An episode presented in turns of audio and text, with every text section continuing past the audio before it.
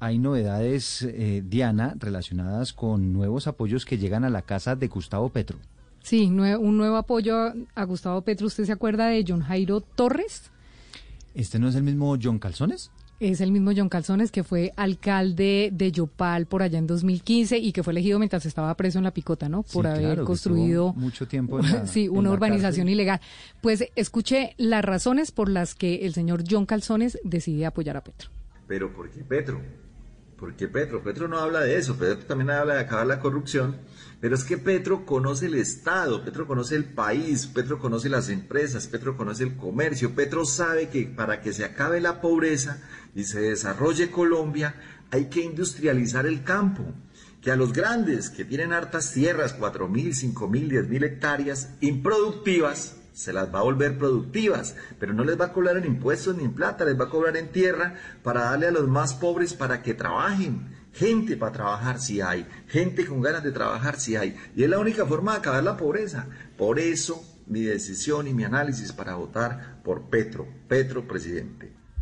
Pero es que este hombre no era el que, el que estuvo en la cárcel por corrupto y le, le gusta que luchen contra la corrupción. Le gusta que luchen contra la corrupción y acuérdese que él estuvo en la cárcel, pero él siempre dijo que fue como una víctima de haber ayudado a los pobres porque él construyó eh, sin licencia una urbanización precisamente para darle casa a los más pobres, pero ahí no podía hacerlo ni podía hacer esa y estuvo preso y estuvo en la picota, pero también sus hermanos estuvieron eh, salpicados en temas eh, de corrupción, por, de narcotráfico, perdón, porque decían que eran testaferros de Germán Gonzalo Sánchez alias Coletas. En, en el llano se conoce mucho de John Calzones y, tanto se conoce que este apoyo de John Calzones sí mueve muchos votos en Yopal. Entonces, eh, no es tampoco un, mono de los palotes, el señor ah, tiene... O sea, usted dice que le aporta, es decir, que, que tiene en votos. en votos, le aporta, en votos le aporta, en votos, le aporta porque la gente le sigue votando a John Calzones, así digan lo que digan. Yo creo que si John Calzones se vuelve a lanzar a la alcaldía, gana.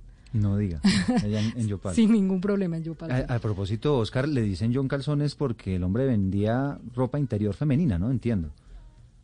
Sí, pero además le quiero contar, eh, Eduardo Cayán Yopal es fuerte también Barrera, ¿no? El, el, el que fue candidato por el por el por el Centro Democrático. Alirio, Alirio Barrera, sí. Alirio Barrera, que hoy en día es senador o sea, ahí va a haber muy, va a estar muy medida el tema electoral en, en Casanare porque, porque hay muchas, muchas fuerzas de lado y lado. Pero, pero Diana, y, este, este perdóneme lo interrumpo ahí, eh, perdóneme lo interrumpo ahí, Oscar, pero sí es llamativo que hoy salga esta, este, este voto público de John Calzones cuando precisamente Alirio Barrera está haciendo tanta campaña precisamente eh, por, por la campaña contraria. Entonces, eh, allá se miden unas fuerzas gigantescas y además Alirio Barrera es nuevo en el panorama político en el llano, ¿no?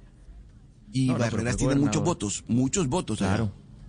Sí, sí, pero, pero eh, Oscar, John Calzones le asegura mínimo a Gustavo Petro en el Casanare más de 10 mil votos, porque ese es el número de viviendas que construyó de manera ilegal en una urbanización.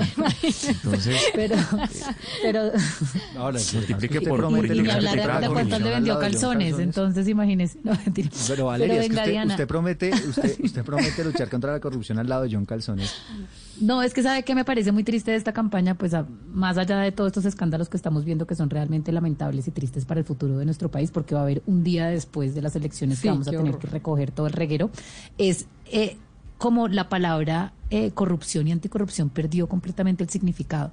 Es una palabra completamente manoseada, utilizada, eh, marketeada, en donde las campañas lo utilizan sin pena. Corruptos que el señor, el señor eh, Rodolfo Hernández por un lado, el señor Gustavo Petro rodeado de todas estas personas que tienen investigaciones en las altas cortes, en la fiscalía, etcétera, escándalos por todos lados y siguen hablando sin pena con un discurso anticorrupción. Y yo me pregunto, pues, ¿qué? ¿Cuál es el valor de las palabras? Perdió completamente todo el significado del discurso y las palabras y, hablar con la verdad.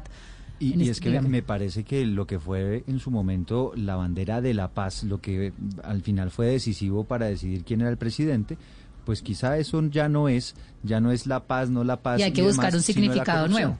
Exacto. Entonces, un significado que se vuelve vacío. Por la que vamos a pelear usted y yo a ver quién de los dos de verdad va a luchar por la, por la corrupción.